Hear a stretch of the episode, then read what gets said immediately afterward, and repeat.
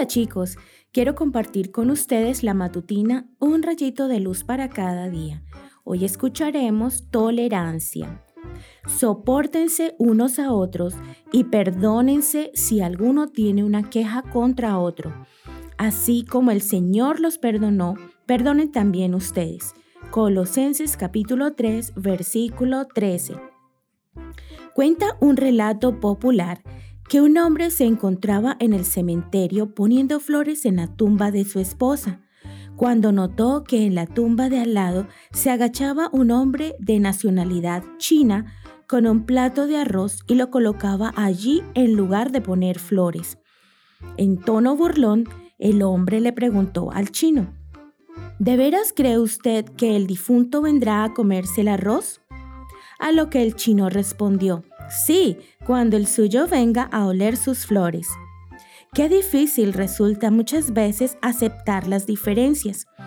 Por alguna razón, los seres humanos tienden a imponer lo que ellos piensan que es lo correcto sobre los demás, sin detenerse a pensar en el respeto que esas diferencias merecen. Cuando queremos imponer solo nuestra verdad, estamos demostrando intolerancia hacia los que piensan o actúan diferente a nosotros. ¿Sabías que hay muchos países donde existe la intolerancia religiosa?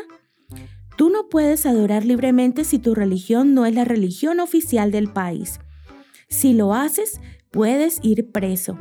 Así que muchos cristianos se reúnen en secreto y sufren día a día los efectos de la intolerancia.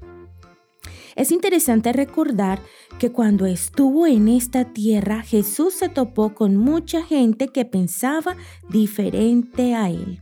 Sin embargo, nunca usó la fuerza, ni el desprecio, ni la burla, ni ninguna otra manifestación de intolerancia para obligar a los demás a pensar como él.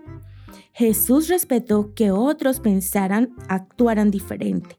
Si Él nos dejó elegir libremente nuestro camino, aun sabiendo que muchas veces tomamos el rumbo equivocado, ¿no deberíamos nosotros también ser tolerantes con los demás? Vuelve a leer el versículo de hoy. La tolerancia a veces no es fácil, requiere que soportemos a los que piensan diferente a nosotros. Soportar no es nada placentero, pero es lo que Dios espera que hagamos. ¿Sabes? Si Él es respetuoso, nosotros también debemos serlo, aunque nos cueste.